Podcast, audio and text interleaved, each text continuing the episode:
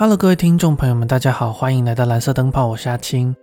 今天我们来讲一个日本近代也算是比较有名的都市传说 ——Hikiko 桑，中文翻译叫做飞机子。其实这个都市传说跟裂口女有一点点像了，所以你可以把它看成是第一集的续集。在两千年左右，日本的校园间就突然间开始流传了这样的一个故事。故事是这样子的。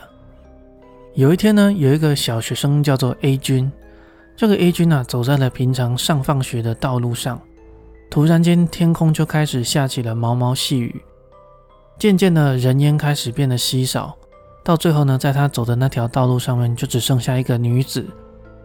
这个女子呢，身材异常的高大，身上穿着一件白色破破烂烂的衣服，长长的头发呢，盖住了她的脸。这个女子啊，正在拉着一件东西，大略一看呢，她拉着的是一个人形玩偶的脚，在这个地上不断的拖行。由于画面十分诡异啊，所以这个 A 君就仔细的那么一看，结果他发现，他拖着的人偶竟然是一个活生生的小孩。这名女子啊，突然间也看向了 A 君，结果 A 君就看到了这个女子的脸上布满了伤口。眼角跟嘴巴都往后撕裂，就像裂嘴女一样。这个 A 君吓了一跳，就马上往着家里的方向逃跑。而这个女子呢，也追着 A 君跟着一起跑。但是由于呢，这个女子拖着一个小孩，所以她的速度被拉慢了，总算是被 A 君给逃跑了。但是故事到这里还没有结束。隔一天的早上呢，这个 A 君又遇到了这一名女子。这一次啊，女子没有拖着任何东西，于是她跑向 A 君，拉住 A 君的脚，就这样子把 A 君给拖着拖着消失了。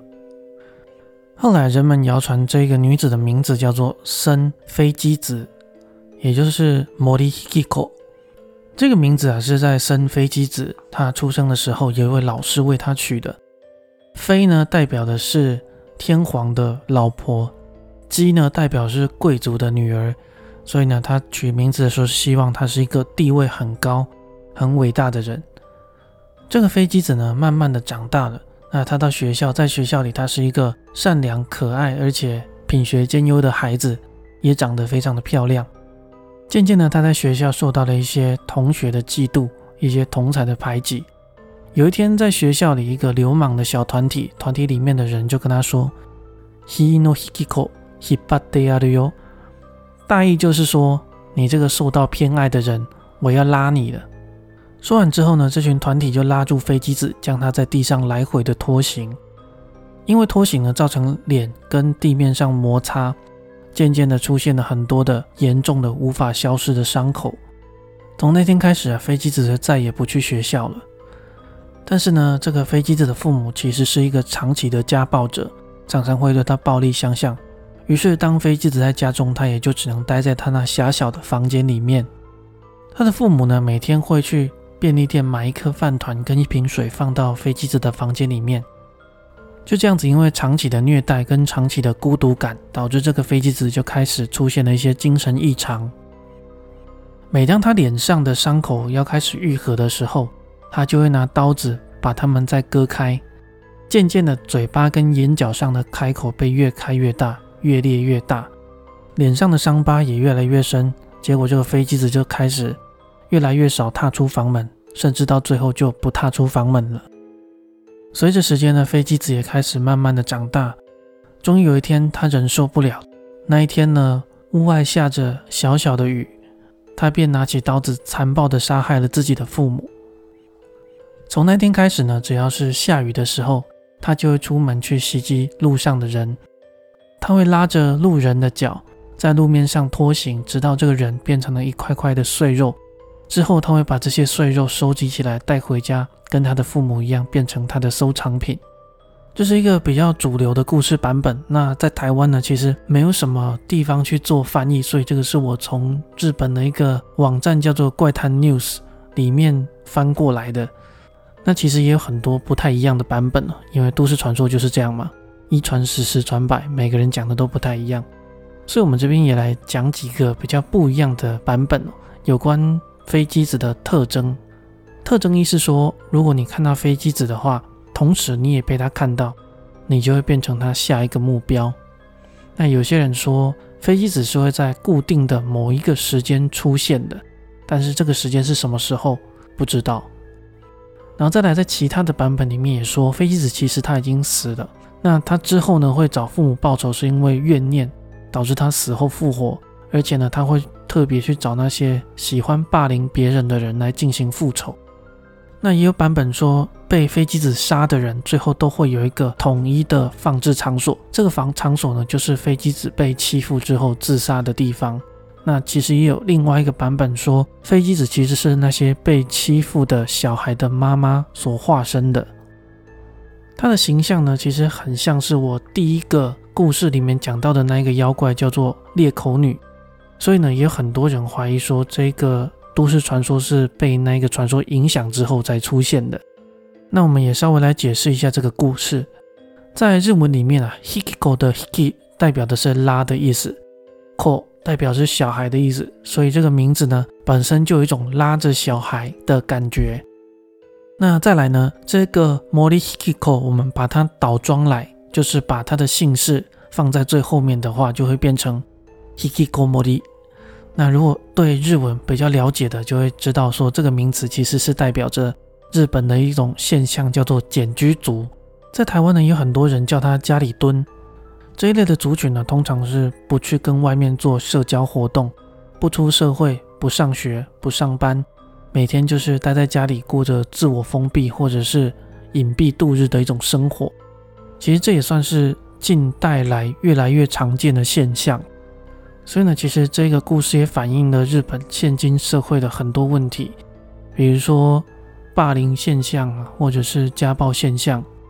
有些小孩，他们在性格发展的途中，他们没有办法去承受这些冲击，或者是承受这些压力的时候，他就会把情绪放到自己或别人的身上。所以故事里面其实有提到一些自残或者是暴力现象。那我有去翻过之前的一些日本在两千年那个年代的新闻，还真的有很多类似的状况发生，所以才会出现了这样的一个都市传说吧，我猜啦。那一样呢？到故事的结尾，我们要来教大家说，如果你真的遇到了飞机子的话，怎么办？虽然说台湾其实并没有这一类的都市传说，不过呢，我们还是一样来跟大家说一下，飞机子的出现呢，会伴随着很强烈的预兆，最明显的就是下雨，会突然的飘起雨来。那有人说，飞机子很喜欢青蛙跟蟾蜍类的东西，所以当你听到蛙鸣的时候，然后又发现路上的行人越来越少，越来越少。那请你就开始不要东张西望，因为只要你没有跟他对到眼，都没事。再来，飞机子其实还是很怕那些当初欺负他的小孩，所以如果你的名字跟当初欺负他的人一模一样的话，那他就会惧怕你。但是具体是什么名字，大家都不知道。再来，根据维基百科，他是说。如果你对他喊“我要拉你了，我要拉你了”，那他也一样会非常害怕的逃走。但是我觉得他的翻译其实有一点错误，因为他后面有刮胡说“脸拉长”的意思，个人是觉得是翻译错误了。那最后呢，还有一个方法，就是如果你身上有镜子的话，你可以拿出镜子往他的脸照，因为他很讨厌看到自己脸上的伤疤，所以他也会尖叫着逃走。当然了，跟第一集一样。我提供的这些方法呢，都不一定有效果，所以大家真的遇到了就请自求多福吧。OK，那我们今天的故事就到这里结束。在最后呢，感谢一位听众叫做小龙龙。我做节目这么久，终于遇到了第一位留言给我的听众了，那也非常开心，我也觉得受到了蛮大的鼓励哦，非常感谢。也跟大家先说声抱歉，因为我的老婆最近已经进到预产期了，什么时候会跑医院不太清楚，所以呢，我们最近在家里做了很多的布置，那也很多东西需要准备，所以最近比较忙一点点。不过我也很希望我的东西会比较有内容一点，我比较想保证一下我们节目的质量，所以呢。近期我的更新速度稍微慢一点，不过请大家放心，我会继续做下去。感谢大家今天的收听，我们下一集再见。